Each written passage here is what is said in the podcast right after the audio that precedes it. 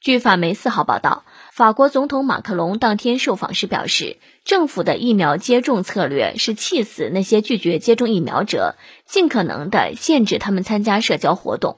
马克龙说：“我不会把他们关进监狱，我不会强行给他们接种疫苗，所以我们需要告诉他们，从一月十五号起，你不能再去餐馆，不能再喝咖啡。”也不能去剧院和电影院了。马克龙这番言论招致反对派人士的强烈谴责，其中极右翼政党国民联盟领导人玛丽娜·勒庞指责马克龙分裂国家，称其正在将未接种疫苗的人变成二等公民，他不配担任总统。目前，法国是全球疫情最严重的国家之一。当天，法国单日新增确诊数再创纪录，超过二十七万例。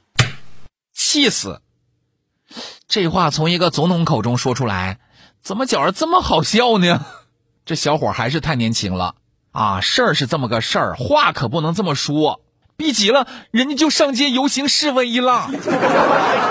所以不要太生气，人生就像一场戏，气坏身体谁如意？因为有缘才相聚。好像有点扯远了，马克龙这是觉悟啦？哎，去年这个时候。好像还是准备气死疫苗接种者呢吧？这是接受了马列教育，突然就警醒了。只有血的代价，这些人才会老实的。你再气也是没有办法。